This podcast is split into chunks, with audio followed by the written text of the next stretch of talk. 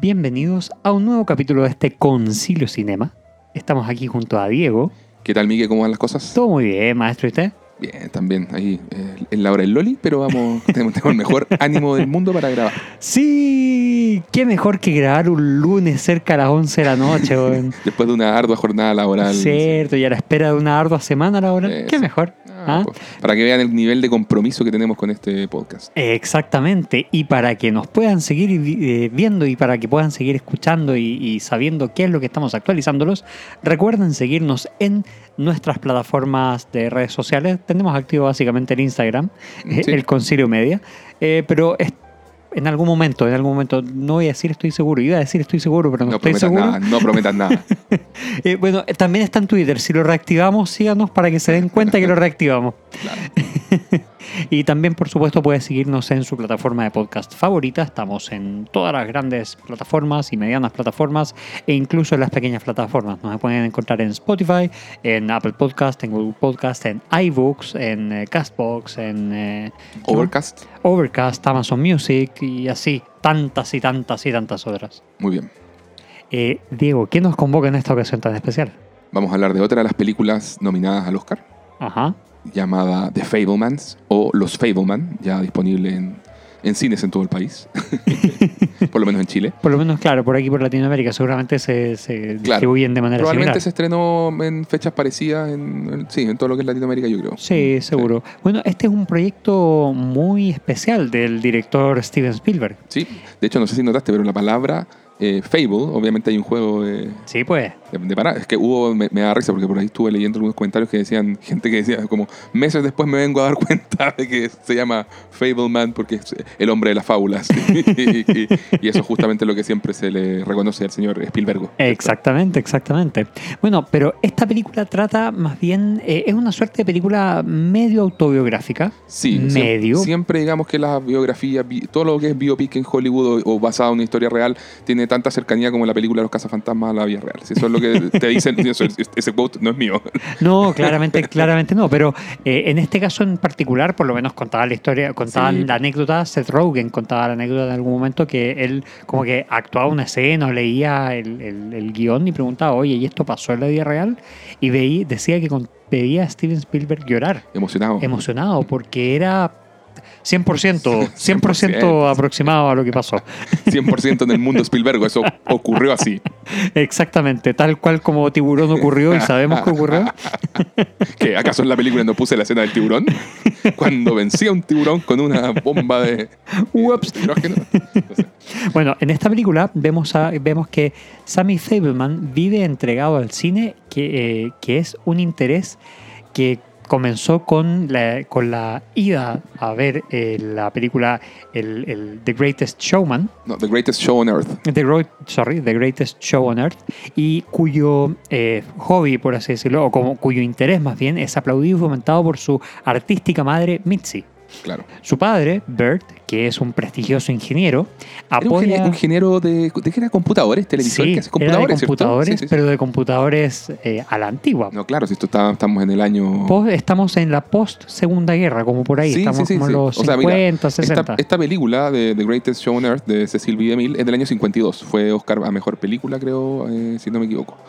A ver, Sí. no, no- no sé. pues me puedo bueno, pero, pero está por ahí, está por ahí. Sí, tenía, sé que tenía grandes escenas revolucionarias, que de Claro. hecho hay una escena del tren que causó un gran impacto en, en, en, eh, Sammy Fableman. Sí, claro. O sea, de hecho, la película, el, el inicio de la película es, es ese. Sammy Fableman yendo al cine y, y- y teniendo miedo porque decía, ustedes, le decía a sus padres, me dicen que va a haber gente gigante y por qué me quieren llevar acá en esto. Y ahí el papá le explica Bueno, cómo funciona el, Vamos, el cine vamos, y todo vamos eso. a llegar a eso, vamos Sí, a llegar a eso. un poquitito partamos un poquitito antes. De hecho, te quería contar, Miguel, sobre un poco em, la historia de esto, o sea, cómo se llega a hacer esta película, porque decían que en el año 2004, trabajando en la película Múnich, Ujú.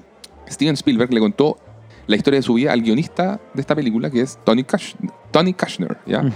Y, y quien lo- le respondió en su momento, algún día tendrás que hacer una película sobre esto. Sí. Y, y bueno, y esta película de Fableman se estrena eh, co- coincidentemente este año, que ya eh, hemos vi- venido viendo en los últimos años. Yo creo que hay una especie de tendencia de que hay muchos directores hablando de, de su infancia, ¿no? O, o de alguna manera de su Ah, eh, adolescencia. sí. Es algo que siempre ha estado en la historia del cine, pero O como sea, que hay, sí. hay- se ha, ha- ha habido harto de, De esto este último de- tiempo. Sí, pues de hecho, eh, me, me acordaba, mientras la veíamos, me acordaba y pensaba en cómo íbamos a abordar esto en el podcast, de cómo habíamos visto eh, Apolo 10 y medio, Justamente eh, el- Richard eh, Linklater, sí. como era una película reminiscente y eso es un Eso. poco el, el- el- el espíritu que encontré, que encontré por lo menos dentro de esta película. Claro, o sea, por ejemplo, Greta Gerwig hace Lady Bird del 2017, que tiene también que muy, muy inspirada en su historia de Claro. adolescente rebelde y qué sé yo. O Alfonso Cuarón cuando hace Roma, ¿te acuerdas que también era la, la Sí, historia como de su infancia en el barrio de, en el barrio de la Roma en, En Ciudad de México. Ciudad de México. Sí. Claro, o Tarantino con Érase una vez en Hollywood también conecta con lo que fue su experiencia con el cine de los 70 y, lo que, y, y cómo de los 60 y 70 y cómo le hubiese gustado a él un poco, porque te acuerdas que Tarantino hace estas Sí. ucronías y este tipo de, de cosas Sí. de cambiar un poco la historia y cambiar la- el final del, del tema de Sharon Tate y todo ese Sí. cuento. Y, también, y también un poco con, con Licorice Pizza. Por que- Thomas Anderson, efectivamente. No, sí, ha, ha habido harto de eso en este último tiempo, harto de, de- de llevar una experiencias mucho más personales a la pantalla. Claro. Porque una cosa es así como basada en historia real, así como tal cual Mm. como decías tú, Ghostbusters. eh, y, y estas cosas que sí son basadas como en cosas autobiográficas. Claro. No, claro. Y en este caso, eh, Spielberg, bueno, nada, le decía que contaba un poco que su- siempre su familia, su, pa- su padre obviamente ya fallecieron hace, hace mucho rato, pero que siempre le, como, como que le cobraron el, el tema, así como medio en broma, medio en serio. Como que, le, rato, ¿ah? como que le decían así, oye, ¿cuándo vaya a hacer la película sobre la familia? Ya, pues Steven, haz la, haz la wea película. ¿Hasta cuándo te esperamos? ¿Hasta cuándo te esperamos? Se, se nos va a pasar la... Así mismo. Y que lógicamente le dio al, al elenco de la película, le dio acceso a un montón de películas caseras, fotografías y eh, recuerdos que tenía toda la familia Spielberg. Y ahí les, les iba contando cómo eran sus familiares, como para que pudieran eh, ajustarse a la, a- a la interpretación en forma fresca y original, decían ellos. Oye, pero hablando del elenco y hablando de todos estos accesos, cuéntanos un poquitito de, de quiénes participan dentro de esta película. Perfecto, no, pero yo que- quería partir un pelito antes de eso, con, con la, con la ficha técnica, ¿te parece? Dale. Eh, a ver, ya, de sobre, no sé, quería conversar, como te digo, sobre el señor Spielberg, nacido en el año 1946. Y como te decía, pues la palabra fable y spiel, que está en su apellido, son sinónimos de la palabra story, historia. Sí, Qué bonito en eso, distintos ¿no? idiomas. Sí, pues. Ah, spi- spiel debe ser en, ¿qué, en hebreo, hebreo ale- eh, alemán, una cosa así. Creo que es en hebreo y Fable es, eh, es, Fable. es, eh, en alemán, de hecho. ¿Ah, sí? Sí. Ya, perfecto. ¿Cuál es tu película favorita, Spielberg? Uy, qué buena pregunta. ¿Parque Jurásico? ¿O ET? E.T.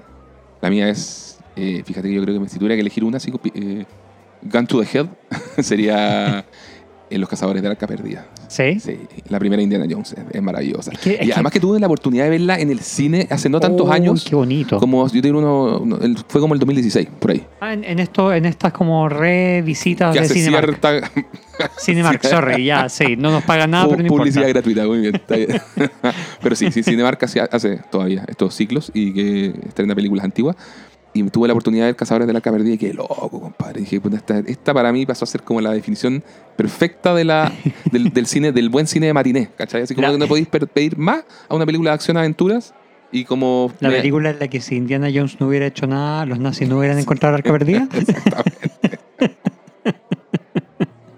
no, ya, pero a ver, No, el nivel de entretenimiento de esa película es que en general impresionante. Spielberg se, se destaca mucho por eso, por Mm. tener este nivel de entretenimiento en todo momento. O sea, O sea, es de los creadores del blockbuster. Exactamente, o sea, Tiburón, es considerado por muchos el primer blockbuster, aunque El Exorcista lo haya hecho un par de años Sí. antes, pero sí, Tiburón. sí, Tiburón, pero, Tiburón sí, fue pero la el que... exorcista no era para todos. Sí, pues es verdad. Y Tiburón fue la que, claro, es verdad, El Exorcista fue como muy exitosa, también rompió cuadras, ese es el concepto del Sí. blockbuster, eh, por la fila que hacía la gente. de Claro, blockbuster. exactamente. Y, pero Tiburón fue la, la peli que ya cambió el modelo en la industria. Sí, claro. Porque más encima fue lanzada en, una- en un momento, eh, pucha, en, en un mes en el que no pasaba mucho en el Mm. cine, que era cerca del verano. Sí, pues. Entonces, eh, el, el hecho de que haya sido lanzada ahí y que haya hecho que mucha gente se apilara y hiciera filas y demás para verla, claro, lo llevó a ser el blockbuster y, Y ya nació el concepto del Summer Blockbuster. Sí, tal cual. Justamente, y se volvió, como tú dices, le dio una vida a esa, a esa época del... ¿Cuál fue la primera Año. película de Spielberg que tuviste en el Ah, cine? ET, ET. ¿Tuviste sí. este ET en el cine? Ah, no, en el cine, En el perdón. cine. No, no, no. Eh, yo creo que la primera que vi fue en ET, pero ya arrendada en VHS muchos años Ya, después. claro. ¿Cachai? No, si piensa que Tiburón igual es una película para mayores, la vi, la vi muchos años después. Sí, por supuesto. Eh, Yo la vi hace como dos años. Los cazadores del arca perdida también. Y de hecho te diría que con las Indiana Jones las vi en desorden cuando ya las vi. Las, vi- las debo haber visto cuando tenía unos, unos 8 o 10 años. En la tele.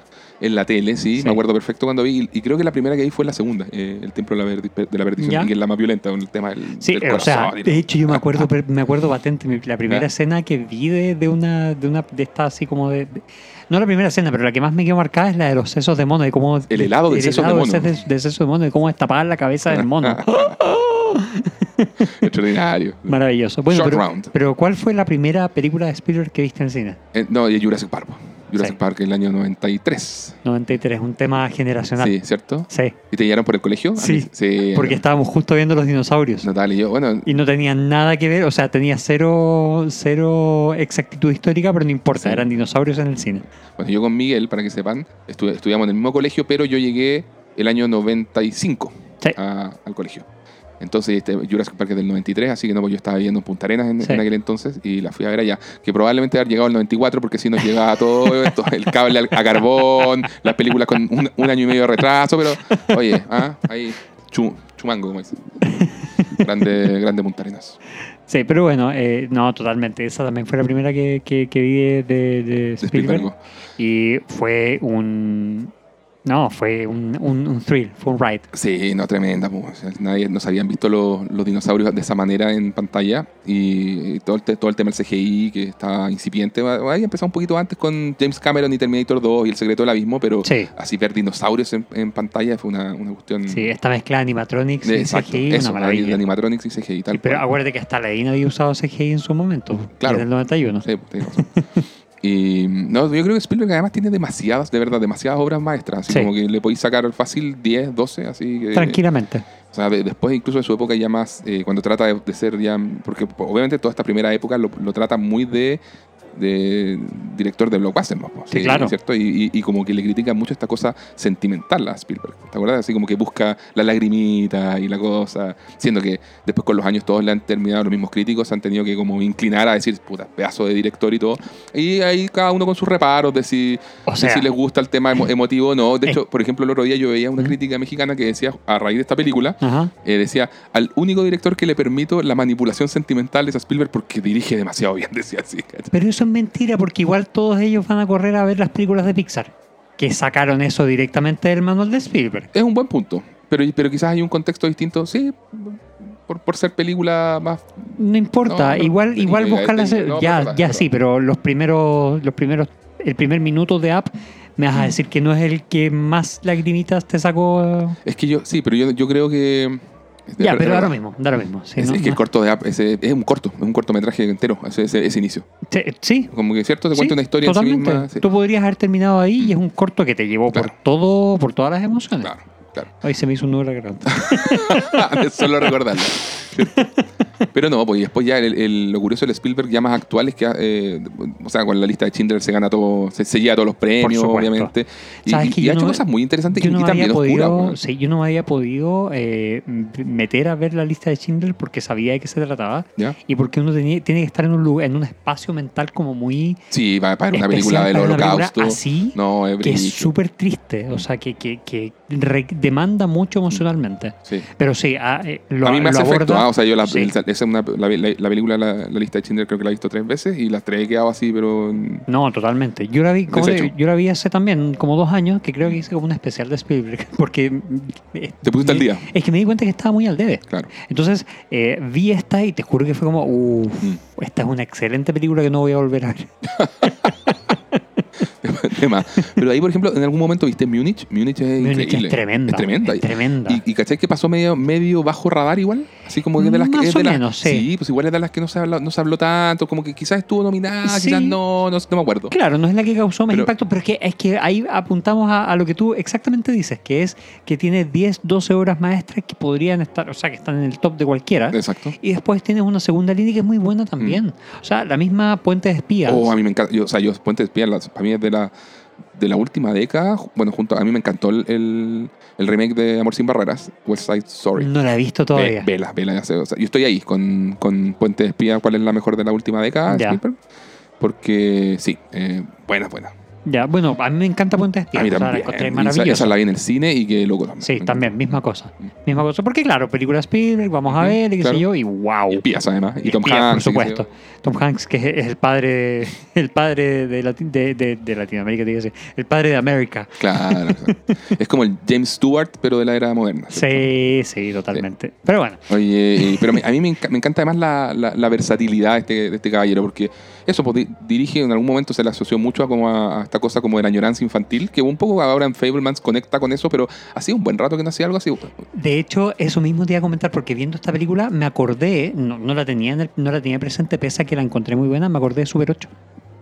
La película Super 8 Sí, po. me, me, me, Que, me ¿Te acordás que siempre se dijo es una película muy Spielberg? Sí, Cuando la hizo esa de J.J. Abrams, Super 8. sí. Mm. Te juro que creía que era de Spielberg. ¿En serio? Te juro que creía que era de Spielberg. No, no, no, de J.J. Abrams. Pero está buena igual la referencia, funciona. Sí. Porque es una película muy Spielberg. Está- o sea, Totalmente. a ese nivel de sí, de añoranza infantil, Mm, de sí. historia de aventuras infantil, o sea, tiene una suerte de espíritu tipo Goonies, pero es mucho más Spielbergiana Sí, po. que, que Goonies, por ejemplo. Entonces, eh, no, totalmente. Hoy me, me, me, me Min hiciste explotar la cabeza con, con, con que no era Spielberg, viejo.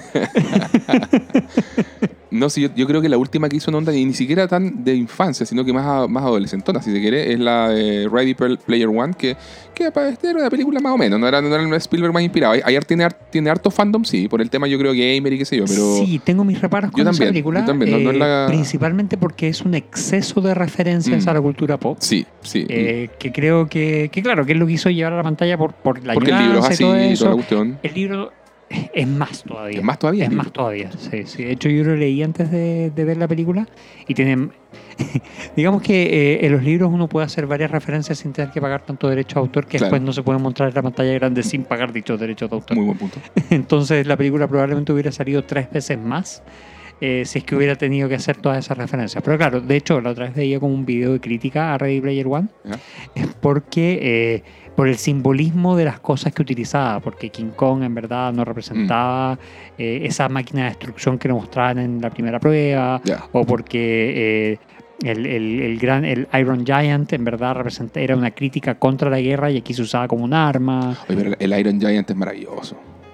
Absolutamente. Es la, pero la película, sí, claro, como se usaba en la película de Spielberg, sí, no, no sé. es que Pero ese, ese fue un es buen punto. Ese- Pero qué, es qué punto. buena, sorry, que- es que como que me fui y me acordé de la película y qué buena que es esa. No, en esa parte sí, no, totalmente, totalmente. Ahí Brad Bird, ¿no? A, a mí, a mí me gustó mucho, sí, Brad Bird.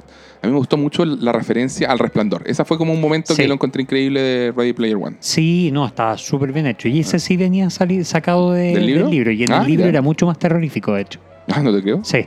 Era, era, bueno, pero, en fin, nos estamos yendo como nos pasamos 25 pues. No, pero está bueno. o sea, este, hay, que, hay que aprovechar esta oportunidad de, de- de hablar también de los directores. El otro día cuando estábamos haciendo Avatar, igual hablamos un buen rato con, con Nacho sobre James Cameron y todo, y cierto. entretenido, pues, ¿cachai? Entonces, oh, pero lo que, lo que te quería decir que en el fondo para mí Spielberg es como estos gallos que tienen la capacidad de aparecer y desaparecer como directores. Es como, Sí. si quiere hacerse notar, lo va a hacer, y Sí. dirige increíble, y, otro, y en otros momentos está así como muy de, Muy de, de mano invisible, ¿cachai? Haciéndolo todo bien, por supuesto. El tipo igual es un perfeccionista. Pero no está Por así como, supuesto. aquí estoy yo, aquí estoy. Y esta escena va a ser increíble. Y esta otra escena también va a ser increíble. Sí. Sino que Mm. muy de repente en servicio de la historia también, ¿cachai? Y Sí. eso te obliga a que después cuando vas viendo la película en otras repeticiones vas viendo, puta, que bien dirigida está esta parte, que, que, que asertivo eh, este plano y empezáis así. Y es en esta película, en Fablemans, donde eso se nota mucho y donde hacen una suerte de referencia meta y... y- Sí, al final. Porque, ¿A eso te Ya, referís bueno, o qué? sí, sí, Ah, sí, también. También, sí, también, ya, perfecto. sí, sí, Pero también. ya, todavía no llegamos a la parte de spoilers, No, no, así no. que no...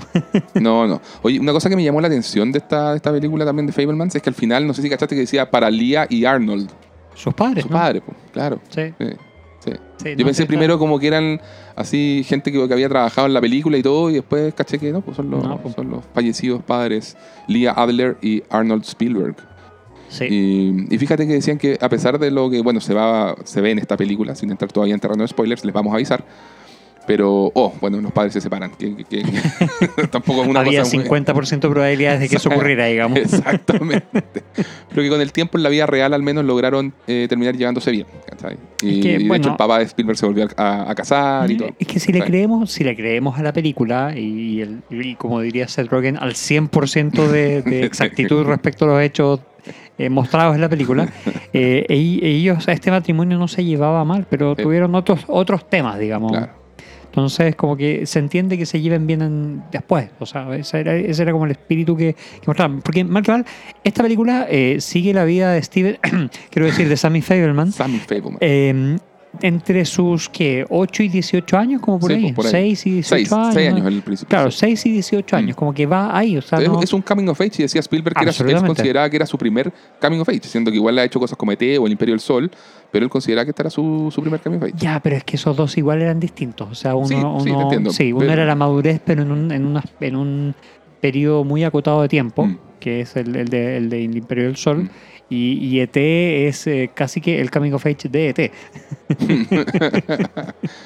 Sí, pero también le cambia y hace Sí, madurar sí, a sí, Elliot. y, sí. O sea, Y- sí, pues, sí. hacerse cargo. O sea, podéis verle igual el lado coming of age sí o sí.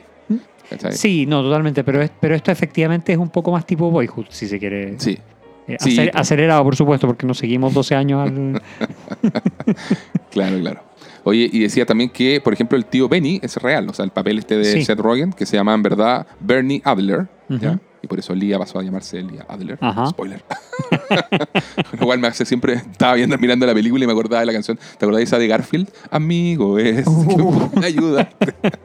No, pero se, se- bueno, de- después vamos a entrar en esto. Después, Está- después vamos a entrar en esto. Y- y ficha el- técnica. Y el, y el tío Boris también era Sí, pues, real. también ¿ah? era real, No, no, sí. oye, qué buena escena del tío Boris. Excelente. Ya la vamos a comentar en detalle, pero Sí. muy, muy buena. Sí, que onda el oráculo. Sí, y otra cosa que me, que me gustó era que, o sea, perdón, un- un- otro- otra curiosidad sobre el señor Spielberg es que casi abandona el cine, dice él, pero no fue por lo de sus padres, como te lo muestra acá en, en- la película, en de alguna manera, sino que dice que fue por la impresión de ir a- al cine a ver la película Lawrence de Arabia, la del año ¿En serio? 62. Sí, la de David Lean. Dijo que nunca había visto algo tan impactante en la pantalla grande y se deprimió. Porque jamás Dijo, voy a poder hacer eso, esto. Dijo la vara, de un, de un momento a otro sentí que la vara quedó demasiado alta. Y, ¿cachai? y como dijo, no, así, yo soy pésimo en esto, no sirvo, esta cuestión, ¿qué onda?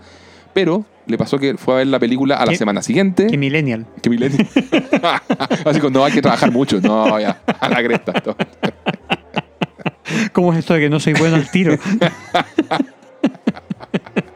Y no me pagan bien al tiro. Y no tengo las mejores vacaciones al tiro. Ay, somos unos boomers. ok, boomer. Pero bueno. Ya, pero fue a ver la semana siguiente. Fue a ver la película la semana siguiente. ¿Ya? Y después a la siguiente. Y a la siguiente. Y fue no sé cuántas semanas seguidas a ver la película. Y terminó como llegando a la conclusión de no, no tengo vuelta, voy a hacer esto aunque me- se me vaya la vida, aunque no, como ya no hay vuelta atrás, quiero ser director de cine y tal. Ya. Y, y él siempre cuenta que eh, Lawrence de Arabia es la película que él ve, tiene como un puñadito de películas que ve antes de, casi como cábala, ¿cachai? Antes de, de- de filmar cualquier proyecto, Ya. porque son como las donde se acuerda de la mano de los grandes maestros y todo Claro. que más lo influenciaron, y ahí, ahí tenéis eh, eh, Lawrence de Arabia, ¿cachai? Claro. Así que no, bien. Ya, pues entonces, el guion es de Tony Kushner con Steven Spielberg, primera, creo que es primer guion que hace, ah no, cuarta colaboración de Kushner con Spielberg, Sí, pues, pero el primer guion que hacen juntos. Ah, pero antes, pero en Múnich, ¿cómo habían trabajado juntos? Es que lo que pasa es que, no, pues Kushner escribió antes Múnich, pero no lo escribió con Spielberg. Ah, lo escribió Sí, solito, solito. Sí, pues le, escribió Múnich, le escribió Lincoln y eh, Amor sin barreras. Uy, ¿verdad que hicieron? ¿Verdad que hizo Lincoln? Compadre, no he, no he visto Lincoln, con eso te digo todo. Yo sí, es Sí, lenta. Lenta, ya.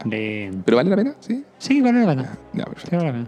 Tengo, tengo esa pendiente, es como la única que tengo pendiente. Bueno, yo creo que Spielberg tengo, debo tener, más allá de las de los 70, así que tiene unas cuestiones por ahí medias perdidas, así, eh, Ujú. Sugarland Express o qué sé yo. Eh, Lincoln es como la gran pendiente que tengo. Sí, por- porque la otra tenéis, no sé, pues The News, esa que sacó The Post. de Post, esa Sí. que sacó directamente para Sí. intentar sacar Ah, un y, no, y tampoco vi la de, de BFG, No la veas. ¿no? No, pero mira, esa- Spielberg la voy a ver igual en algún momento. Ya, ok, pero anda con bajas expectativas. Sí, sí, te cacho. Te cacho. Em, Esa no está dentro de su top 20. No, te cacho. Eh, Claramente no. No está entre sus obras maestras. Y escribieron, lo que te decir, escribieron este guion durante la pandemia en dos meses. Que bien aprovechado Sí, el tiempo pandémico, ¿no? Así totalmente. como, escribamos una película, escribamos una película. Igual, Igual que uno. que uno, ¿cierto? Que or- algunos estaban haciendo pan, otros estaban haciendo una película multimillonaria. Ajá, y otros estábamos haciendo podcast. y otros nos pusimos a hacer podcast. Oye, lo encuentro bastante productivo de parte nuestra. caso. Mira, Absolutamente. seguimos acá. We are still here. Ah, Yo creo que algo hicimos bien durante la pandemia. Sí, estamos, Algo- estamos, estamos En mejorando. algo Estamos mejorando, sí. En algún momento llegaremos a ser de los grandes del podcast. Está bien. Director de fotografía, el gran Janusz Kaminski, que fíjate que ha estado con Spielberg en todas sus películas desde la lista de Schindler en adelante, menos Wow. en Amistad. Pero todo lo de Spielberg. Amistad también es. de- Dios mío, me desayuno. Esa, esa, esa la vimos en, en el colegio. En el colegio también. Sí, sí. Amistad la una en una colegio. película así, digna, apta para todo niño. Eh, Claro, claro.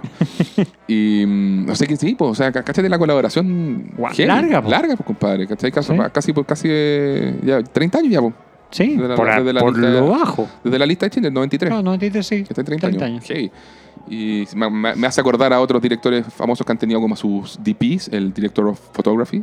Así como de, de cabecera, como Christopher Nolan con Hoyte van Hoytema, mira el nombre, y los hermanos Cohen con Roger Dickens, el gran Roger Dickens. Ya, el- y hablando de, compo- de, mm, de colaboraciones eh, longevas, tenemos Ajá. el compositor, al señor John Williams, que en, de... en su penúltima colaboración con, con Steven Spielberg. Porque penúltimo viene una más. La, Ah, Indiana, la Indiana- Indiana es que Jones. acuérdate que Indiana Jones no la dirige Spielberg. po. ¿Ya no? No, pues. Bueno, pero, Se dio Spiel- el- pero Spielberg le pidió que la... Sí, sí, que- sí. Por eso es colaboración, porque igual Claro. es un productor ejecutivo. Sí. Sí, claro, claro. O sea, de hecho, de hecho John Williams creo que lo tiene 91. cosa 91. así. Ya, y estaba retirado y dice que solo vuelve cuando Steven se lo pide. Qué maravilloso. Dime que Sí. no es extraordinario, compadre. Sí.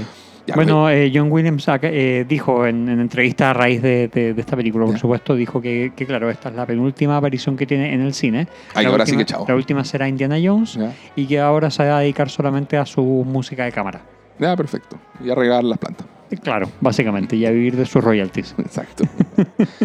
Oye, esta película tuvo un presupuesto de 40 millones de dólares, se estrenó el 23 de noviembre del 2022 y, bueno, dura dos horas y media y recaudó 30,3 de un presupuesto de 40. Eso es lo que me llama mucho mal, la atención, compadre, fue mal, súper mal, fue un flop, como dirían Sí, los gringos. sí, sí, sí. Se hundió. Sí, estaba, estaba viendo eso mismo, me llamó Mm. mucho la atención porque creo que está, eh, que, que mereció ganar mucha más, mucha más, o sea, recaudar mucho más. Creo que es una muy buena película como para que le haya ido tan mal. Mm. A mí me pasa- me pasa lo mismo. De repente es un exceso de oferta en esta época. Mm, también puede ser. Es que acuérdate que, o sea, en esta época que en Estados Unidos se estrena... Avatar. Sí, un, un- es un mes antes de Avatar igual. Sí, pero igual tenéis todas las otras competencias de... Creo que se estrenó junto con Banshees of Inisherin. Puede ser. Eh, bueno, está nominada a siete premios Oscar, incluyendo película, director, actriz principal, que sería Mitchell Williams, actor secundario, que sería Jude Hirsch, guion original, banda sonora y diseño de producción. El tagline, o sea, la frase promocional de la película, Capture Every Moment, captura cada momento. ¿Y cómo la recibió la crítica? Por ejemplo, el medio Collider dijo, Spielberg nos ha dado tanta magia a lo largo de nuestras vidas y Los Fableman es otra de sus obras maestras, pero en esta ocasión Spielberg nos muestra cómo fue que la magia llegó a hacerse realidad en su vida.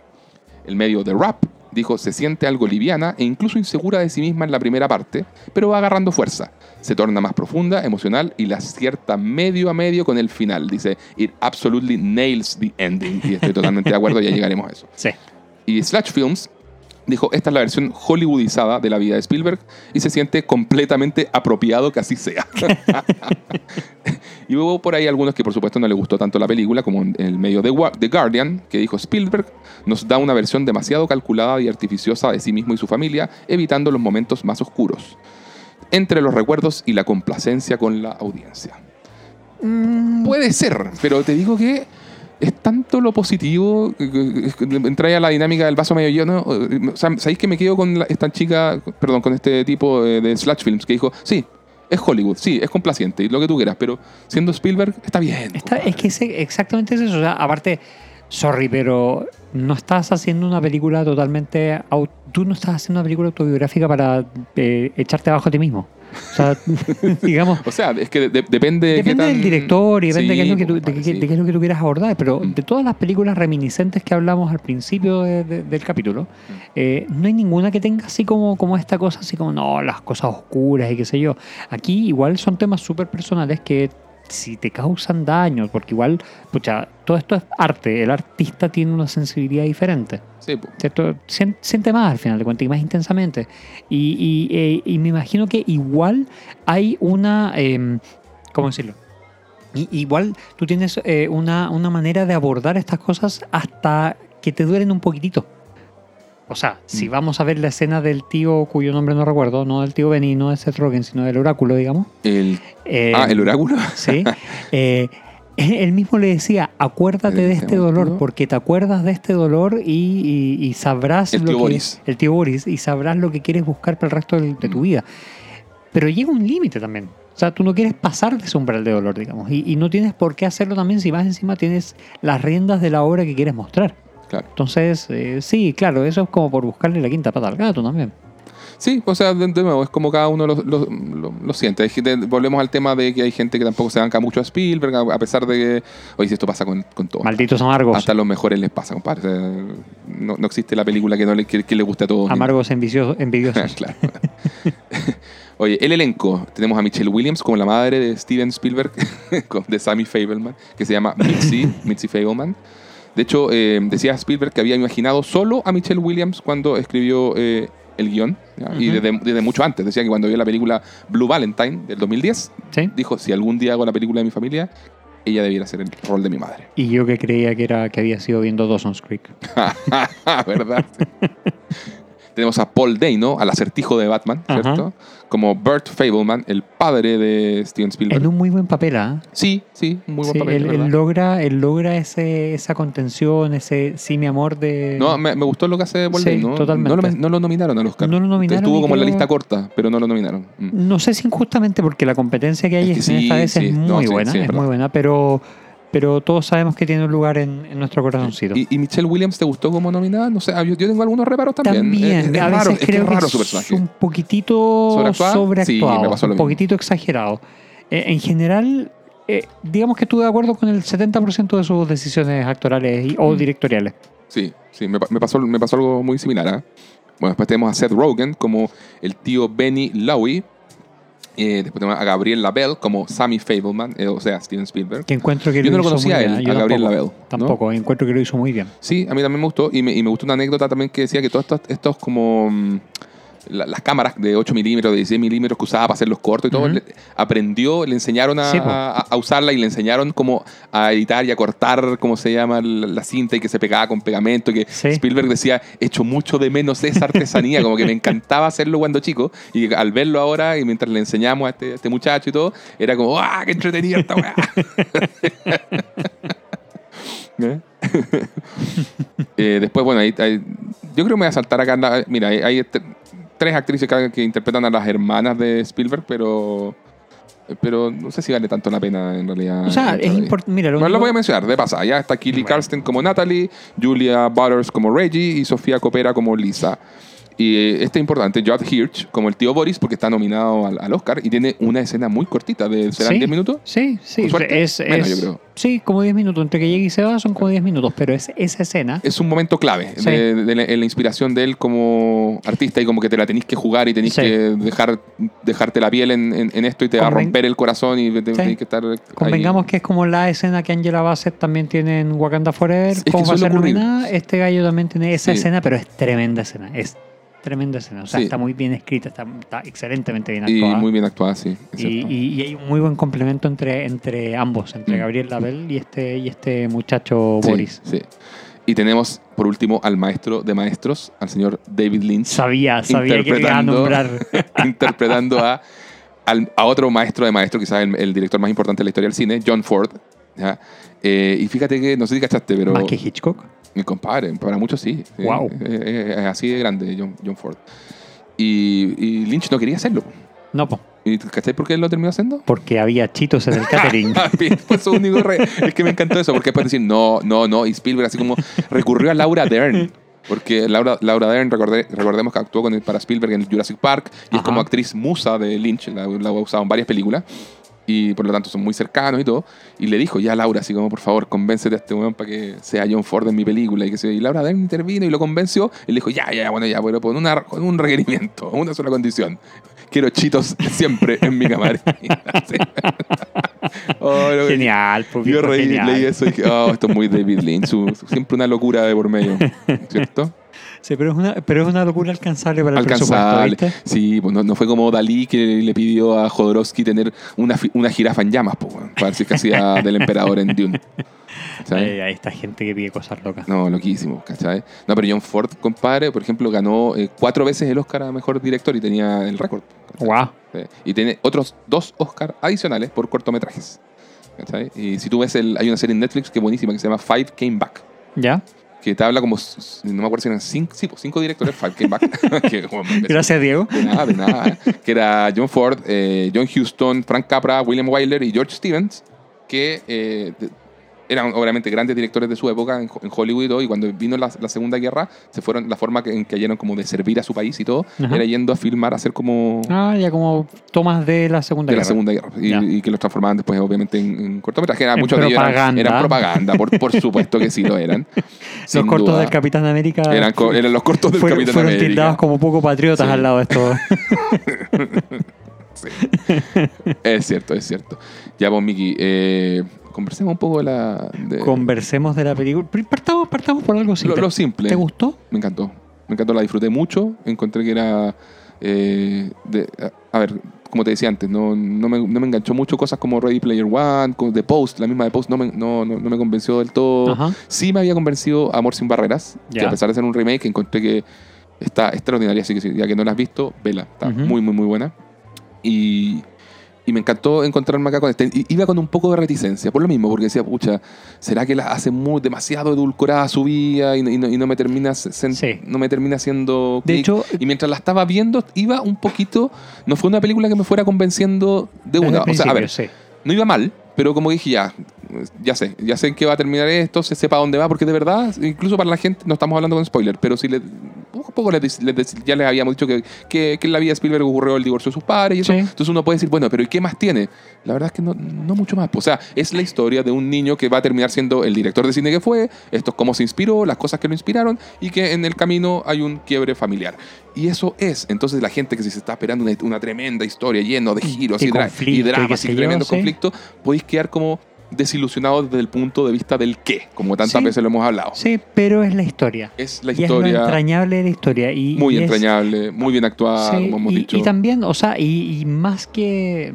Ya, eh, esos que tú dijiste son los puntos clave y efectivamente eso es como lo que pasa. claro, Pero además vamos viendo el desarrollo que tiene. el age, eh, que tiene exactamente. El, el, la madurez. el cómo. Eh, se me olvidó el nombre del, de. Steven. Sammy. Sí. De, co- se me Sammy olvidó el nombre de. Steven. De cómo Sammy va eh, encontrando su pasión en el cine y de cómo va eh, aprendiendo e ingeniándoselas para hacer distintas cosas. O sea, por ejemplo, eh, el, el cómo logra incorporar disparos dentro de una película de vaqueros. Sí, Eso lo encontré genial, o sea, eh, se le ocurrió. Porque claro, él ya en su corta edad decía, esto se ve falso, quiero que se vea Claro. más verdadero. Y vamos viendo cómo va pasando a ocupar distintos tipos de cámaras y distintos tipos de cosas que son cositas chicas, sí, pero que te muestran el desarrollo del personaje y cómo esto también se ve, eh, cómo él va afinando su ojo. Cómo, Sí. cómo va afinando la manera de ver las cosas y de ver la vida a través de esta lente, cosa que es muy chora. sí. Pero, como muy bien dices tú, pasan pocas cosas, pero son cosas entrañables. O sea, no sé si pasa poco, yo creo que pasa harto. Sí. Hay, hay harto que cuenta la película. Lo que pasa es que lo que siento que lo que le puede pasar a mucha gente es que diga, no tiene como tanto peso. no hay eh, drama, no, hay eso, no hay- no hay- en la familia, eso, claro. más que el de la abuela, digamos, pero, Pero- que se esperaba porque es la abuela. Sí, po, exacto. O sea, perdona a todas las abuelas que están en- dando vueltas por aquí, pero No, pero es verdad. Sí, sí, es- o sea, sí. hecho objetivo. Sí. Eh, exacto, entonces no, no hay como algo que tú digas, oye, no, eh, es increíble esto que pasó en la, en la historia de Steven Spielberg, que, que dramático, no, no, no va por ahí. No, de hecho, la Es- vida, la vida de él Tranqui en ese sentido. O la, sea, la se veía que la familia de él, pese a, a cómo a que termina en separación, como termina el 50% de los matrimonios, eh, eran todos los niños eran súper queridos, eran Claro. muy bien, como que se, se- se les dedicaba el tiempo por ambos padres, no había historias de, de abusos para nada. Claro. Eh, había los típicos conflictos que hay dentro de cual- de cualquier familia, pero más que eso, nada. O sea, entre los hermanos se llevaban súper bien, se apoyaban. De hecho, las hermanas participaban en los proyectos de, eh, de Steven, Oh, de, de Sammy. Claro, es que entrando ya a hablar de ese, de ese inicio que es maravilloso, porque después de que Steven va a, su- a ver su primera película, que es esta. Vamos a decir Steven o Sammy indistintamente, Sí, ah, por si acaso. Exacto. Eh, que es eh, el, eh, The Greatest Show on Earth, la de Cecil B. DeMille. Esto fue el año 52, como decimos, y que queda maravillado este niño de 6 años viendo esta, el, sobre todo la escena del choque de dos trenes, ¿cierto? Y él llega a su casa y lo Del único tren, que quiere... del tren con un auto. Perdón, del tren con un auto, claro. Y, y él llega a su casa y, le- y en un momento le regala a su padre una, Un tren. un- un tren, así como estas pistas, ¿cierto? Era un Eh, tren tipo eléctrico. Claro, tren eléctrico, exacto. Y él quiere recrear esto. Y, y es la madre la que lo, la que lo insta. Lo incentiva, lo claro. incentiva, ¿cierto? Sí. Porque él, él quería hacer chocar de nuevo al tren. Y es como un niño cuando le gusta algo y dice, quiero, quiero que choque, y quiero que choque. Y el papá Pero, le dice, pero te lo- claro. lo, vas a romper. Sí. Entonces la madre le dice, Como buen padre que estaba con las lucas cortas, venía un niño en camino, Exacto. eh, el cuarto. eh, la, la plata no era... No sobra. no- exactamente, Mm. no sobraba. Y, y efectivamente lo que están... eh, lo que estaba buscando él era verlo y verlo y verlo y verlo. Y ahí es la madre, como bien dices tú, que le incentiva. Mira, grábalo una vez y ahí lo vas a poder ver cientos de veces. exacto. Y ahí él no lo graba una vez. Lo graba no sé cuántas veces. Lo graba varias veces para tener distintas, Sí. distintas perspectivas. extraordinario, lo que me encontré hermoso. Y, y bueno, y, y nos- o sea, una de las escenas que se volvió ya icónicas de esta película es la de él usando sus manitos como proyector. Sí, Que es muy bonita esa escena. sí. Bueno, pues extiende sus manos y ahí está viendo su, su cortometraje y, y todo. No, me, me encanta. Entonces esta película, claro, tiene, tiene todos estos temas de vida familiar, del coming of age, de la madurez, cómo le, cómo le va en el colegio, hay momentos de bullying, todas las veces que se cambiaron como de, de ciudad. Con, Claro, tuvieron tres, del- tres grandes cambios de ciudad. ¿Dónde porque parten viviendo parten ellos? en New Jersey. a New Jersey, después se van a Phoenix. Jersey, se van a Phoenix, Y Arizona. después a California. Y después a California. Claro. Porque ahí pasan de, no me acuerdo qué empresa, a, no me acuerdo, a General Electric y de General Electric a IBM, el, pa- el Claro, padre. el padre. El padre que le, que le, que le da muy bien, Sí, justamente. claro, que le, que le empieza a ir mejor porque muestran que es un tipo muy ocurrente, que tiene muchos recursos y que se le ocurren cosas que todavía no se estaban haciendo. Entonces, por eso IBM, que era la gran empresa de computación de la época, lo contrata para poder optimizar su línea de computadores. Claro. De- Y, y como buena, buen tema de la época, la madre de Steven era, te, te dan a entender que es una excelente, que podría ser una, una muy Una brillante concertista. concertista en piano. Sí. De hecho, eh, y- o sea, la película tampoco pone al padre de, de Steven eh, como, como el villano, así como que le No, prohibió. nada. de hecho, le, le incentivaba a que tocara y ella Sí. tocaba, la, en- había, había tenido apariciones en televisión. Era su mejor público. él. Era su mejor público, él exactamente súper súper positivo en incentivarla y todo. Pero ella, obviamente, después llegó un momento que dijo no, y ya la, la, la vida familiar y tocaba y lo que tú quieras. Pero, y además, nos empiezan ya tempranamente a dar a entender que igual hay temas de salud mental con la madre. Está esa Sí. escena en que, eh, producto de ciertas frustraciones, ella como que toma a los niños y se, y se quiere acercar lo máximo posible a un, a un tornado, a un tornado, en po. New Jersey. Claro. Y que uno dice, pero qué, qué madre pa- qué está loca. po. pasando? Así que está pasando, claro, exactamente. Sí. Sí, bueno, y, y ya. eh, eh, ¿Hablamos con spoilers para hablar libremente o qué dices tú? ¿O seguimos en la...? Estamos ya, en- eh, estando ya en 40 minutos de grabación, creo que podemos empezar con los spoilers. Pero, pero antes, antes de eso, decir simplemente que sí, es una película que nos termina convenciendo mucho. Creo que eh, cierra muy bien, como tal como decía ese Sí. crítico de cine. O sea, yo de verdad, el- el- me pasó que, y esto lo quiero decir antes de empezar a hablar de, con spoiler, que la película me fue como agarrando de a poco. Eso, eso me fue Sí. pasando y, y con toda su normalidad de hechos que ocurren, si, si así se quiere. Es como que todo lo has visto en otras películas, lo que tú quieras, pero eh, si te gusta el cine, te, te va a gustar esto porque está, Sí. tiene que ver con el amor a ver y crear cine. Sí, Y eso es muy bonito, verlo a él en todo ese desarrollo, los distintos cortos que, desarrollo, que, que hace con sus amigos, como incluso en un momento mete a un bully y hace que el bully parezca un héroe. Y Sí. hay, hay cosas de ese tipo que son bien particulares y que un poco le, le ponen cierta complejidad, también ciertos matices a, a la película de por qué lo hizo así, qué sé yo sí. Y, y que cierran por todo lo alto, así como ya cuando justamente en toda su madurez Steven tiene como estos momen- momentazos así. Y, y ese fue un momento que a mí me pasó que me terminó dando la lagrimita cinéfila.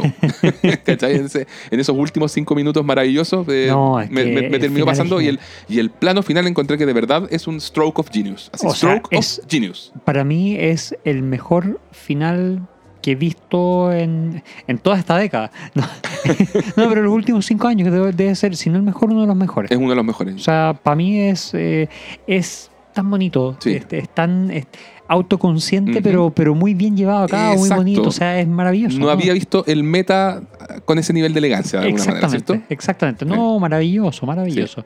Eh, esta película se puede ver con, con niños, eh, no, no tiene nada muy po, En terrible. realidad, sí. Es totalmente recomendable para ver. Eh, Es cine matiné, pero también puede ser cine vermú y sin ningún problema. Mm. O sea, en verdad, eh, mira, mira los conceptos anticuados que le saqué. ¿eh? y de pronto ya empezamos a hablar así mientras... Y, y si vamos al rotativo, también se puede ver en rotativo. Claro.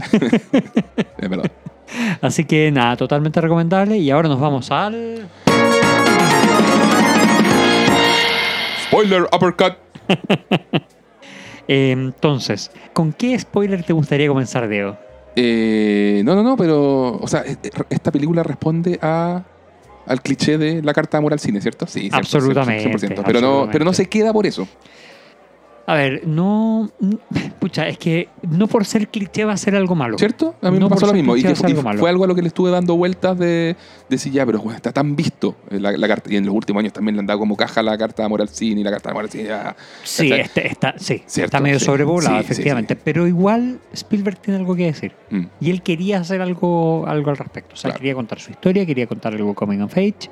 Por más que, tú, lo que como tú decías, ya tenía otras películas que podrían considerarse como tal. mm. Eh, y, queri- y quería contarlo con su mirada y su manera de ver las cosas. O sea, y quería hacer su carta de amor al cine. Y aquí lo logra, pero con creces. Mm. Con creces. Yo, de hecho, también estaba, estaba con, este, con este mismo espíritu que tenías tú de, pucha, ¿será muy edulcorado? ¿Será que lo va a llevar por allá? ¿Será que no queremos verlo tanto? Como que te- tendrá así como que...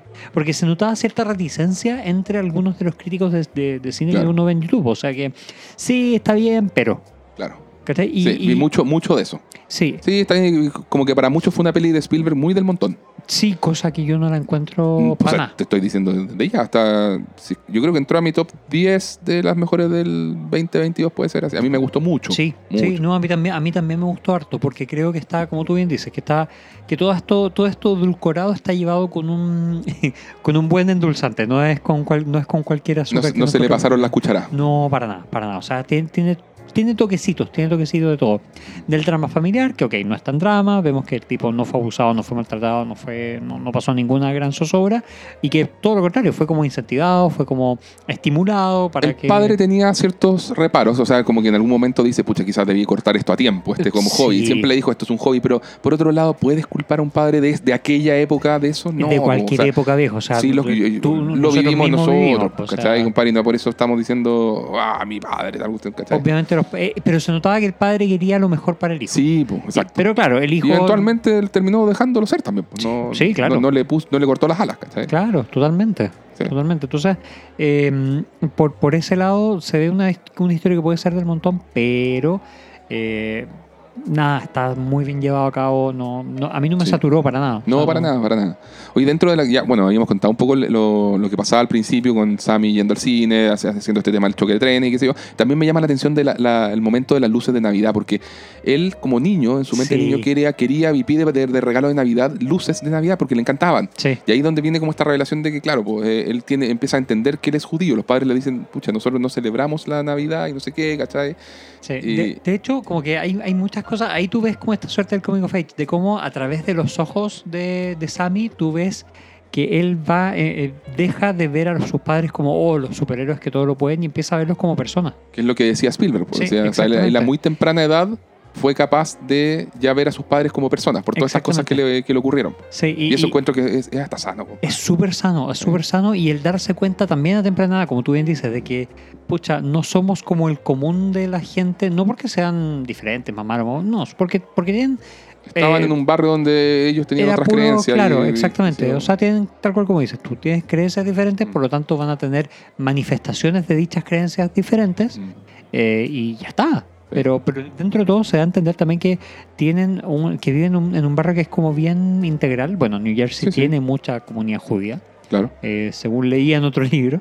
Eh, y entonces, como que es- se vive en un ambiente de convivencia con este tipo de cosas y está, como que nadie te va a decir, no, no, mira, ahí viene, qué sé yo, cosa que se ve más adelante que sufre discriminación por el hecho de ser judío, cuando se cambian a California. Claro, claro. Oye, de- dentro de los, co- los cortos que hacía con la hermana, me encantó. Ese, aparte del dentista del terror, estuvo ese, el de las momias con papel higiénico. Qué maravilloso. Ese, cuando llega la mamá a- Sí. a, sacar el ¿Quién confort y no jugó a, los ni- a, a las momias con? Compadre, yo me acuerdo que mi- mi- uno de mis hermanos, el menor, se comió un reto, saludos Horacio, saludos Horacio, de mi vieja porque también se consumió con un amigo todo el confort de la casa y, lo- y de repente llegó mi vieja y estaba todo el techo del baño y parte de la casa pegado con este papel, papel mojado, maché. juga- jugando exactamente a tirarlo al techo. A la. Así que digamos que por lo menos el señor Spielberg lo usó en algo más, un poquito más, Más constructivo. más constructivo, exactamente. Pero ¿sabes qué me un corto de momias. Sí, pero me da mucha risa cómo eh, lo lograba, cómo buscaba la manera de hacerlo de manera que fuera como sano para sus hermanas. O sea, en ningún momento como que las, las puso en peligro ni nada. Como Claro. que le cubría la cara así, pero después humedecía y le sacaba un poquitito para que Sí. pudiera respirar y todo eso. Sí. Entonces, como eh, esos detallitos me gustaron mucho porque te, te dan a entender lo, lo hermanable que era que podía ser esa familia, o sea, y cómo estaban en una muy buena relación porque después incluso ellas, las hermanas, llegaban a participar en, en cortos que eran un poco más avanzados. Claro. O sea, eran parte de- del corto este donde empezaban a tirar polvo para dentro del, de, de la... Oh, que era el- un western. pues, Un hizo- western, claro. Se nota que hizo varios costo- cortos tipo western en la infancia. pues. Sí, sí. Y claro, ya- Porque debe estar en toda la época del spaghetti western y muy influenciado por eso también. Sí, pues, y, o sea, incluso antes, pues esto en los años 50. Los spaghetti Mm. western son de los 60 ya. También, o sea, era, era, después, eran las- los western de John Ford y todo eso que Sí. Spielberg es súper súper, eh, fan, ¿cachai? Claro. Pero también me llama la atención de la dinámica familiar. Yo creo que también tiene que llamar la atención esto de los utensilios plásticos. Lo encontré tan curioso de, de- de la época. ¿Cachaste que todos comían en utensilios plásticos? Oh, Y- en desechables. en sí. pues, sí, sí. sí, sí, y, sí, te- y después con- con- guardaban el mantel con toda la. Ah, pa- con pa- todo- para no lavar platos. a la basura. Y toda la basura. Exactamente. Y te, y te lo explican que es porque Mitzi tiene manos, de pianista. sí. Eh, eh, claro, o sea, igual yo creo que se suma el hecho de que igual es excéntrica. Sí, totalmente. Y, y- Y, no- y como que esta cuestión como de no amoldarse a la dueña de casa de los 50, ¿me cachai? Así. sí, Sí. sí. Claro, cuidaba de sus hijos, pero también, no, no sé, no la mostraban, la mostraban muy maternal, Mm. muy artista, pero como que nada preocupada de la casa. No, pues si se lo, varias veces el- sale el tema ahí que llevaba tantos días como casi sin hacer nada en la casa y todo era un Que también entra dentro de lo que tú decías. de salud, mental. o sea, salud mental. Claramente Mitzi después tenía tenía, un tema de depresión, depresión, no sí. diagnosticada en la época porque no era tema, no sé. No, pues ahí se... Aunque en un momento ya dice, ya, eh, fui al psiquiatra, y, eh, y como... Pero también me llama la atención eso que, de que en la familia esté como esa apertura de conversar las cosas así, po, Sí, claro. ¿cachai? Así como Sí. que la madre diga, eh, ya, fui al psiquiatra, ¿cachai? Pero eso, como, eso igual era como manera de... de- porque había De cambiar el tema porque hay un conflicto en ese momento, ¿no? Entre el padre y el Entre el hijo. padre y el hijo, claro. De hecho, el hijo como que, o sea, ahí uno ve mm, típico cosa de, adolescente también, como Mm. el, hijo le tira, porque ahí en ese momento No Sammy había, momento Sammy había descubierto ya el afer que, que estaba Ah, teniendo sí. con, ya, pero ya, con su tío. ya, ya llega- llegaremos, llegaremos Ya, un poquito a, dale, dale. A eso, pero... ya estábamos con spoilers, tío mía. No, por eso no, si pero- estamos, si estamos con, con spoiler, obvio que sí. Pues, de hecho, un poco quería llegar a eso ahora, porque era lo del tío, el tío Benny. Ajá. Seth Rogen, justamente amigo del trabajo de Bert, El mejor amigo. el mejor amigo y a la vez el mejor amigo de Mitzi, también lo dice como tal. O sea, Sí. De hecho, en un momento ella lo en- encara a Bert y le dice, nos fuimos, pero tú no dejaste a tu mejor amigo, como yo dejé al mío, es como una cosa media así Sí, que le dice. sí, sí, sí. Benny era realmente fundamental e importante para la estabilidad emocional de Mitzi. De hecho, eh, una de las primeras escenas, y ahí me llamó mucho la atención, como en retrospectiva, eh, que decía, me encanta la inteligencia del el, el marido, especialmente cuando estás tú para explicar lo que hay adentro. Claro. Porque como que, claro, el padre hablaba en ingenieril y no le entendía nada a su esposa artista. Claro. Y, y- y Bert le... Eh, Benny Benny, perdón, le explicaba... le traducía. le traducía, lo hablaba, le- se lo explicaba a los niños y a ella también, pues Claro. sí, al final de cuentas era eso. Y además está el tema que le hacía reír, compadre. La- Sí. de hecho, hay varias escenas en que se nota eso, que en el fondo Bert es brillante, ingeniero, todo lo que tú veas, pero es fome. Es Sí, súper, súper sí, fome. Sí, es como que ah, pasmadito. No, y en un momento, ¿te acuerdas? Están cantando como canciones eh, judaicas y como que está ya, todos como que siguen. Y Benny como que las desordena un poco, le cambia la letra Sí. y todos se empiezan a reír y a bailar y a pasarlo bien. Y Bert queda así como, ah, me, ya, ah, me sacaron del Y esquema. claro, y me sacaron del esquema. Exacto. Sí, muy Eh, cuadrado. Muy, muy, muy cuadrado, claro. Y de hecho es, eh, es Mitzi quien presiona a Bert para que se lo lleve de New Jersey a Phoenix. Dice, Claro. "Ya, nos cambiamos, pero tienes que llevar a tu amigo de toda la vida y todo. ¿Cómo esto". no te vas a preocupar de él? Se, va- se va Claro. a morir acá en RCA. ¿Era RCA? ¿Era RCA? Sí. Ah, perfecto. Oye, y después el, el otro corto clave que hace Spielberg en su infancia, en su infancia es este Escape to Nowhere, este corto de guerra ese- sí, extraordinario en que justamente le pide a uno, no sé si también era un bully de él o no, el, creo que sí, ese niño alto que le dice, y donde él tiene, empieza a tener como su pero primera... sí, pero ese, ese es el que está en Arizona. Sí, pues en Phoenix, ya Sí, estando en Phoenix. sí, ya cuando sí, están en Phoenix, ya poco, Sí. obviamente ya está más grande y todo. Pero ahí no te muestran a él haciéndole bullying, como que... No, no lo muestran, pero que creo que parece que lo leí por ahí, que también era un bully. que era un bully, pero claro, lo que... Pucha, no se da a entender dentro de, de- Sí. de- de la película. Lo que se da a entender es que había tenido una infancia más o menos normal y Claro. que lo importante de esa parte es cómo muestran a, a- a Sammy Mm. teniendo sus primeras dotes de director. Eso, De, de poder instigar e incentivar ciertos aspectos del actor. de la actuación, sí. o que sea, genial también. ya venía, claro, desde niño venía desarrollando esta habilidad de poner en imágenes cosas, pero ahora por primera vez se había enfrentado a pedirle emocionalidad Sí, a, un, a, un- a otro niño Decirle, oye, acá, y explicarle, acá se acaba de morir todo tu pelotón y, y tú caminas desolado por la- entre medio y es tu culpa. Claro. Y, y también está reflejando un momento que está pasando él personal. Sí, sí, que O sea, tampoco que se da es- a entender tanto. No, pero, pero claramente es el tema de hacerse cargo. porque En ese momento él ya había, de- ya había descubierto lo de, los, lo de los padres, creo, ¿no? Él sí. Sí, el, pues, el- el- el, digamos, eh, Sammy sí, pero el niño, no, el otro, el, el actor no.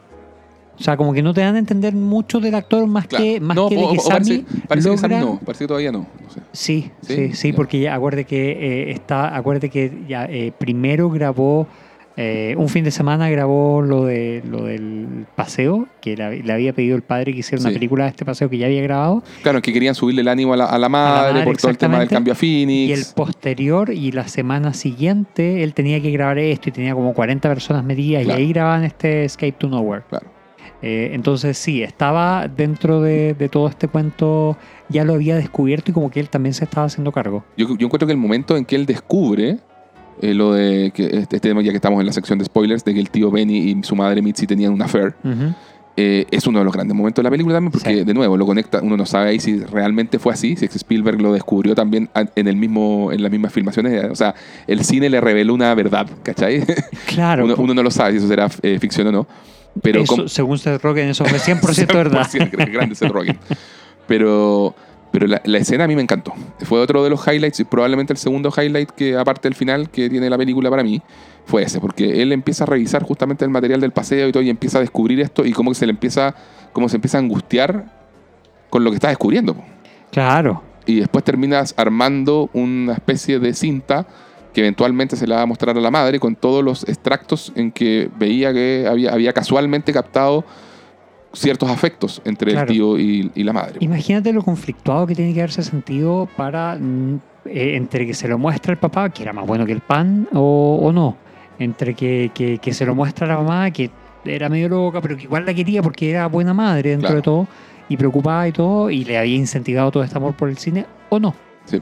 Entonces ese conflicto igual te lo muestran bien porque Sí. se nota y ahí, a partir de ahí viene como toda esta actitud rebelde de Sammy, donde se enfrenta a su madre y le, le- le corre la cara, le, le- le quita el saludo, le quita la vista. Mm. Que, de- que decanta en que la madre en un momento lo golpea. La última vez que su madre lo golpeó, cuando él tenía que hacer un examen para, de para la natación. natación, para hacer salvavidas. Claro, claro. Y como que hasta cuándo esta cosa de tanto tan falto de respeto y, y lo golpea. Sí. Y ahí es donde él ya le cuenta, pues le cuenta la, la verdad y le muestra la cinta y la, ma- la madre lo ve en el closet y todo. Y, es una cosa bien old school, así como de no te preocupes, no me voy a separar de tu padre, tu padre es un buen hombre, eh, vamos a seguir juntos, ¿cachai? Pero y se dan como en esa onda. Claro. Oye, pero otro momento también que se me, me había saltado, pero que clave en la vida de Spielberg que me encantó, fue cuando fue eh, cuando están vestidos de Boy Scout y van al cine a ver eh, la película justamente de John Ford, El hombre que mató a Liberty Balance. Es importante porque también conecta con el final. en- Sí, claro. pero, pero me encantó también ese, ese momento, que además si no habéis visto esa película, Miguel, El hombre que, ma- que mató a Liberty Balance, véala porque es un- una joya del western de todos los tiempos. Eh, otro hecho importante es la muerte de la abuela. Sí. Y con ese momento muy extraño, medio creepy, y con la llamada telefónica en la noche que la madre, ¿Qué fue eso? no sé, es como un momento Spielberg, muy, fa- muy fantástico, Sí, en que sí. la, la madre suena el teléfono, Y le, le dicen no dejes entrar, pero no ¿era lo la dejes madre? entrar, se supone que es la abuela. vos, se ¿O habrá sido un sueño? O habrá sido un sueño, claro. Esas son cosas que él contaba, Spielberg, que, que la madre decía que pasó eso. Ya. Que fue un episodio extraño de, de- de su infancia, que la madre le- les dijo eso. Y, y, y quien ah, se supone que no había que dejar entrar era el tío, Tío Boris. Boris. Sí. que un personajazo ahí actuado por, eh, interpretado por Judd Hirsch, que está nominado al Oscar, y que tiene esta, esta pura escena de entre 5 y 10 minutos en que se come la, la- la- la película en esos instantes, digamos. ¿Cierto? Exactamente. No, si este es, es- Bueno, en esta escena eh, este tío actúa un poco como oráculo, precisamente. Sí, ¿Y por po. qué decíamos que actúa como oráculo? Porque le da a... a- le dice que tiene un don.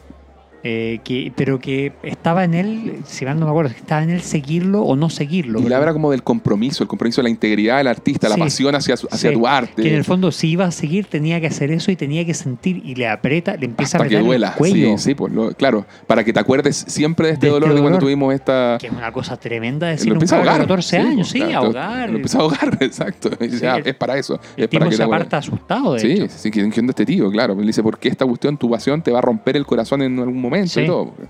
Entonces es fuerte ese, ese momento, es tremendo. Y después el tío se va y no vuelve en toda la película. Exactamente, sí. Fue, de hecho, fue. Y es divertido porque, como que hay ciertas costumbres eh, entre, entre los judíos más, más ortodoxos eh, para hacer como la. mm, eh, ¿cómo, cómo es que se llama? la- se me fue la palabra. Para to mourn, para hacer la, Ah, el duelo. el duelo. Para, claro, para expresar el duelo tienen que romper vestiduras y a- gritar y como que Claro, llorar. Claro. Y como que este tío empieza a hacer eso en medio de todo estos discursos y a, ra- y a raíz de nada, cosa que al- para alguien que nunca ha eh, hecho el duelo por nadie, Mm. sorprende. Sí. Entonces él empieza a hacer esto y eh, Sammy le pregunta, ¿qué estás haciendo? Ah, no, nada, ¿acaso nunca has eh, llorado a nadie? ¿Nunca has eh, vivido el duelo por nadie? Sí. Así es como tienes que hacerlo, rompe tus, vesti- rompe tu- tus vestiduras y... Que es algo, le- un poco. leí- leía que era algo muy de los, del ritual eh, judío también. Sí, pero... Romper una, una más parte como de la, sí, más ortodoxo, Sí. una parte de las vestiduras y todo eso. Exactamente. Mm. Que de hecho, el, el, eh, que claro, este tío Boris se rompía la polera Claro. y, y Sammy se rompía el botoncito, El digamos. botoncito, claro. Y dormir en el suelo también. También, También. es parte de la sí. ortodoxa, Eh, eh, Sufrir en el fondo Mm. por eso. Sí. sí. Pero bueno, y después está todo este conflicto con la madre que, que escribíamos, viene, viene un poco la pérdida de la inocencia de Sammy, el, el coming of age, como decíamos, eh, donde ya Sammy empieza a tratar mal a su madre, por eso está la escena de la natación que mencionábamos, y también trata mal al tío Benny. po. También trata mal al tío y también le, le quita el saludo. Le quita el saludo. Claro, Y también trata mal al padre porque cómo es posible que no te des cuenta. claro. Que ahí es donde es la escena donde que comentábamos que la madre le, le- que ellos dos empiezan a pelear porque en el fondo el papá le dice no me puedes eh, faltar el respeto así Claro. y qué sé yo y, y ahí la madre es que dice ya ya para desviar la atención empecé al psicólogo Claro, claro. que, que- que es como para desviar esta atención pero la Y atención ahí ya se habían cambiado a California, ¿no? De No Phoenix a. California, ¿no? no todavía eso fue después Ya, pero poquito después. De hecho, ahora como que viene esto. O sea, Sí. queda, queda la cagada con de- del tío Ben y todos. el- el- y el padre un poco yo creo que algo sabe, porque ya después a California no se lleva... O sea, por algo toma la decisión, ya nos vamos, y no se lleva a Benny, no se lo lleva más. ¿Me entendí? Benny ya se queda. sí Y, y la madre va, y después viene todo el episodio este de que la madre en algún momento compra un mono, porque lo que dice es que necesito algo que me haga reír. sí Y- sí no sí es, hay- es claro signo de, de, Pucha, hay de, sí, encima- pues, desequilibrio, depresión, hay Porque todo más el tema. encima, los, los niños habían llegado a un colegio que era sumamente inhóspito para ellos, Es el, es el otro tema, claro, exacto. Sí. eh, en una casa que no era la definitiva, porque ellos que, eh, que estaban como construyendo una casa claro. eh, que no estaba lista cuando se cambiaron, entonces se fueron para, para una casa como arrendada, arrendada con Mm. muebles, parece, no Claro. sé, entonces no eran sus cosas, Mm. no era su colegio, ellos eran felices en, en Arizona. Mm. Y, y- Y en California es donde empiezan a pasar, pasan dos cosas importantes, que ya él, o sea, empieza a sufrir bullying en el, en el colegio, como decís tú, ¿cierto? De parte de estos... principalmente por el tema de ser judío. Sí, po, y que Hey también ese, entonces, cuático, sí. le, le ponen una dona en un en el casi, en el locker, en el casillero, Sí, ¿cierto? Que dice you hole, Sí. you hole, claro. sí. Y, y, y bueno, y a todo esto Sammy, después de toda la crisis de, lo de la madre, dejó de hacer películas, po. También. lo, lo que te muestran en la- acá, po. O sea, Sí, pero era lo que decías tú, que, no, que, que había dejado de hacer películas por, otra otros cosa, motivos. claro, por, pero, eh, pero por temas por dramáticos de la, de la película Pero por que, que no, que, no se ajust- que no se ajustan al 100% que dijo Seth Rogen. Pero exacto. Te Este es el entender que- 1% que no pasó en la realidad. Claro. Te dicen que como que Sammy ya no quiso hacer eh, películas por todo este tema del tío Benny. El tío Benny antes que se vaya a California le regala una cámara. Sí. Sí. Y que él no se la quería aceptar y todo, y al final, bueno, ya se la... Se la compra y le da el vuelto, que el vuelto es devolverle la plata. digamos. Claro, claro, exacto. Pero viene todo este tema después en el colegio con el anti- antisemitismo, que le, le dicen Bagelman, Sí. ¿cierto? Sí. Y, Que ahí muestra básicamente que el, el capitán del equipo de fútbol, el quarterback y, Mm. y, el- y sus secuaces y el otro hueveta, sí, lo, lo persiguen. claro, exacto. Y también le pasa que, bueno, tiene como este primer amor, ¿no? Sí, sí. Con Mónica, la niña Jesus Lover. Absolutamente, que, lo, que lo invita a rezar juntos. Vamos a rezar juntos. Exactamente. no, es notable eso. sí. Y después, entonces, claro, Sammy ya retoma eh, la- el, el tema del cine gracias a el video que tienen que grabar para la graduación del verano del 64. Así es. eh, en que, que la clase del 64, ¿cierto? Una- un video en la playa. Sí. Y en que él tiene la curiosidad que después, obviamente, lo, lo proyectan en la fiesta de grabación, a la que él va con Mónica, y entre las cosas que pasan es que él termina con Mónica, con esta chica Jesus Mónica Lover lo termina. o Mónica lo termina, claro. Él, es que él estaba un poquito intenso. Él estaba así como, "Bah, vamos a salir del colegio. Vamos a Me- casarnos. y vamos a casarnos. pues, Y claro, tenían eh, que 17 años. Claro, sí. Claro, no, porque yo me tengo que ir a Hollywood a hacer las películas y todo. Y, ella como que le dice, oye, da- dais muy buenos besos y lo que queráis, estuvo entretenido, it was fun, but... Claro, pero yo no. No. no, claro, así, chao, no, ella está, ella está en otra. pues. Sí. sí. Y como que dijo, de hecho que es como medio egoísta ella, pero también niña, pues, porque le dice, me arruinaste la fiesta, yo lo estaba pasando lo pésimo por todo lo que estaba pasando. pero viejo, 17 años. Sí, pues hay que entender la dinámica de los 10 de 17 años, sí, es verdad. Sí. Pero ahí lo notable cuando Niños muestra no se casen a los 17 años. mala idea. Pero claro, y este corto de, del- de la playa lo graba con la cámara del padre de Mónica y qué sé yo, y eh, lo, lo muestra. Y ahí lo, lo curioso es que hace en este cortometraje que el, su principal bully que sea como un el héroe. absoluto héroe, sí. Y lo cual llega a, una- a otra de las grandes escenas de la película. Sí, ese intercambio es maravilloso. Yo lo- sí, es como Porque de que hecho te da hay- vuelta. hay, como, hay como dos grandes bullies, el, el quarterback y, Claro. y el otro pelotudo. Sí. El quarterback lo deja como... El como secuaz. El Claro. es el secuaz. El, eh, al quarterback lo deja como, que es el gran bully, lo deja como el granero, el que Claro. gana todo, el que es el mejor eh, Atleta y- todo, de sí. todo. Y el secuaz lo deja como el pelmazo que, que da puro pena y que está siempre solo y que, Claro. y nada. Aparte de hacer otras tomas divertidas y hacer otro tipo de cosas, como que, eh, que, que logran despertar muy eh, una muy buena respuesta por parte de la clase. Claro. Entonces, eh, pero por algún motivo, Steven se olvida, o sea, como que se va, como que no le gustó el, el resultado, no le gustó lo, Mm. que, lo que causaba. Y estos dos... eh, O sea, que yo creo que se siente, este, este tipo se llama Logan, ¿no? y, y los dos, claro, Logan y el otro y el secuaz se sienten como tocados, como que se sienten muy afectados por Sí. lo que vieron. Pero no para bien, como que el No. tipo que era héroe se sintió como phony, se sintió como falso. Exacto. como que eso no era él. se sintió incómodo y, Sí. y como que da a entender en el fondo que él siempre ha sentido como toda esta presión sobre sus hombros de ser el mejor, por si era el quarterback y todo, y, y es pura imagen, pues, y en verdad Claro. está lleno de inseguridades como cualquier, Como cualquier niño de adolescente, 17 años, sí. claro.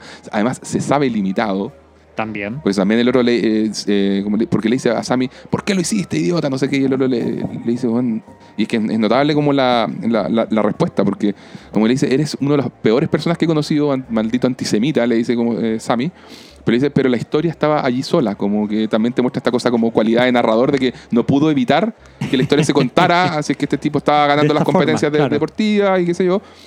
Le dijo, le dijo así como, quizás lo hice porque la película era lo que la película necesitaba, Claro. ¿verdad? Y como que le, le dice una frase muy buena, le dice, te hice volar a través del, del corto.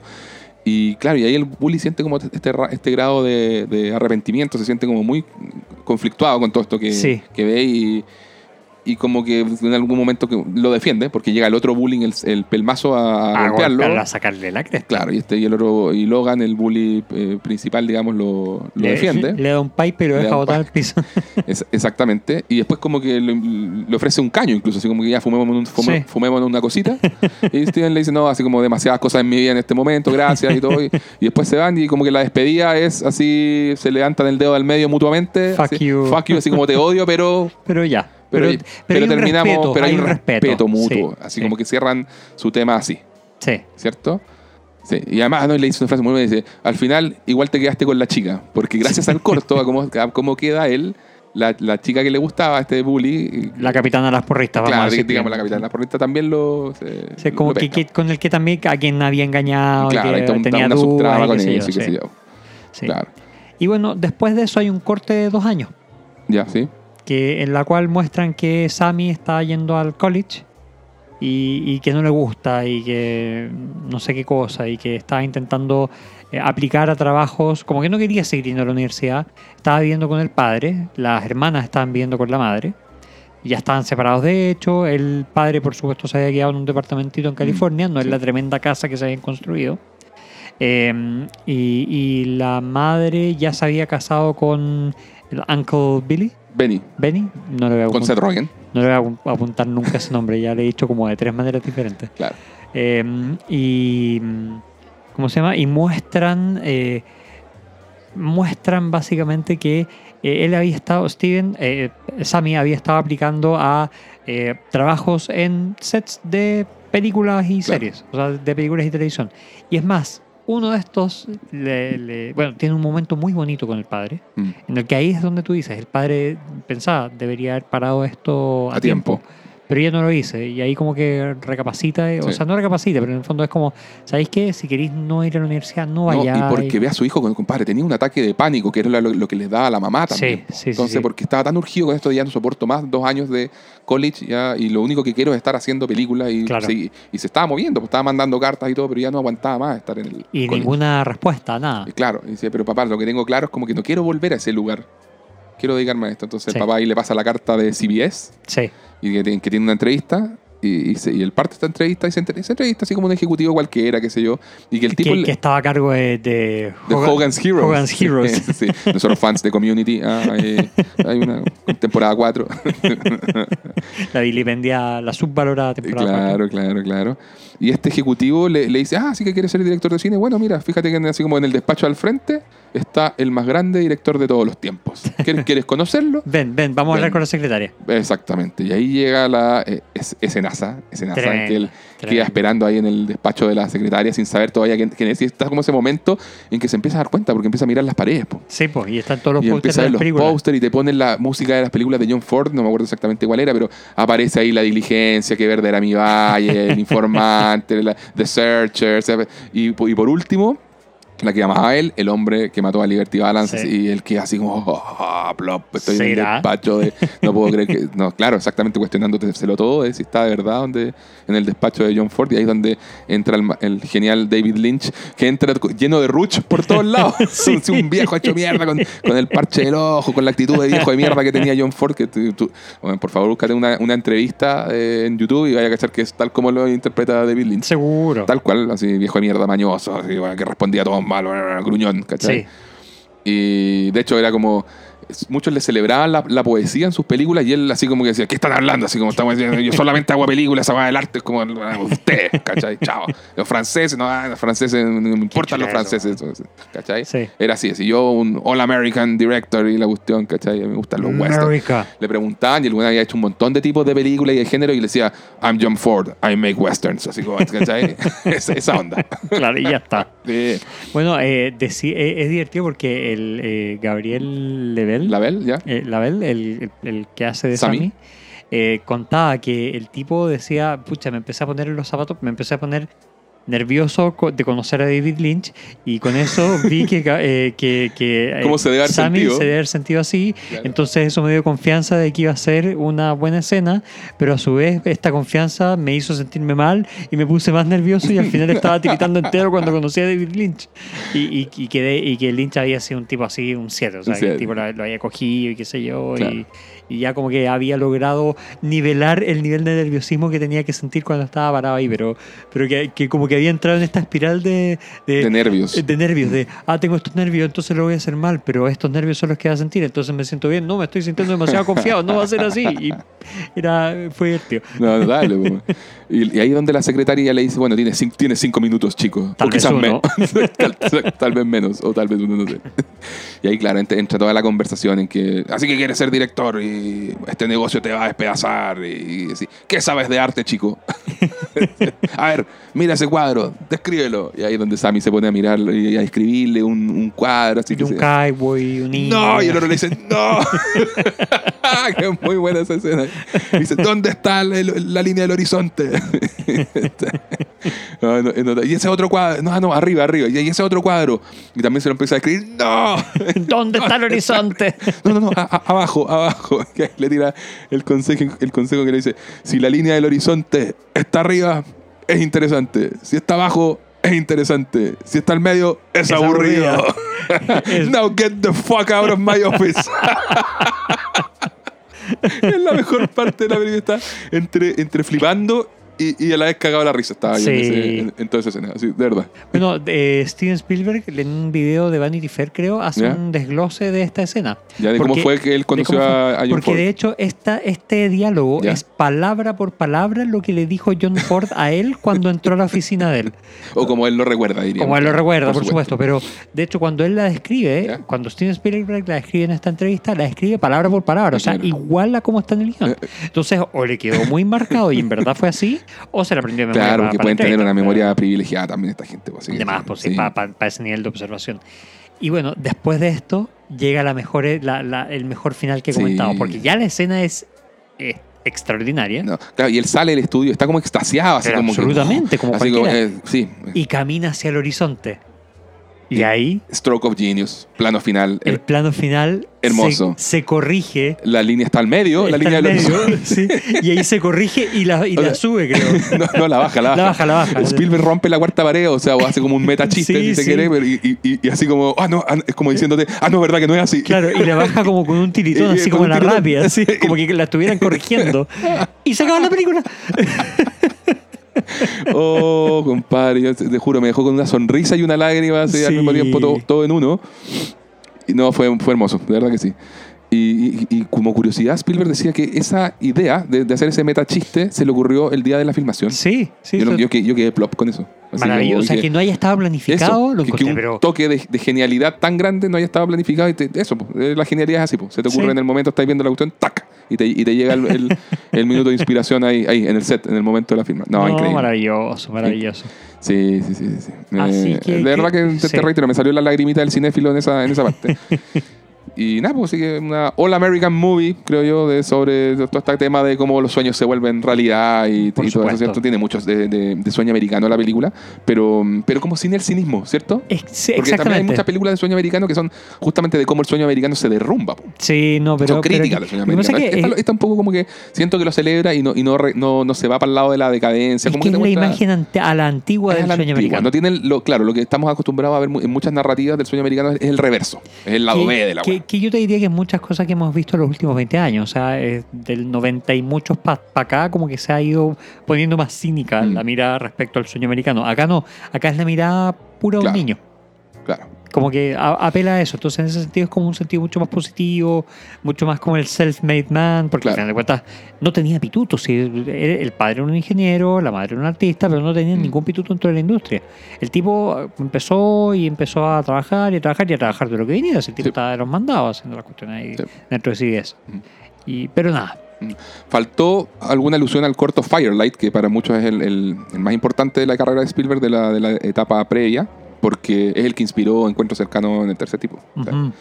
Y, y lo otro que comentaba él es que cuando recreó todos estos, todos estos cortos amateur, con, justo junto a Janusz Kaminski, su DP, el director de fotografía, obviamente mejoró la- la- las tomas y todo. O sea, era- era como- obviamente. miraron los originales, y- mejoraron la calidad de las tomas y todo lo que sea, y él decía, lo siento, así decía, si veo la oportunidad de una buena toma, no puedo evitarlo. como que ya está dentro mío, lo siento. Sí. Podría haberlo re- recreado como el niño, pero... Pero ¿para eh, qué? ¿Para qué? ¿Para qué? Está bien. Sí, Sí, no, me lo banco, me lo banco. Grande señor. Spielberg. Oye, eh, creo que lo dejamos hasta acá. Sí, está ha perfecto. sido un gustazo el Conversar el esta gran película. Esta es tremenda película, es totalmente recomendable. Sí. Eh, así que nada, les recomendamos seguirnos como niños en nuestras redes sociales. En instagram.com slash el concilio media, en twitter.com slash el concilio media, eh, también en sus plataformas favoritas y será hasta una próxima oportunidad. Chau, gente. Hasta luego.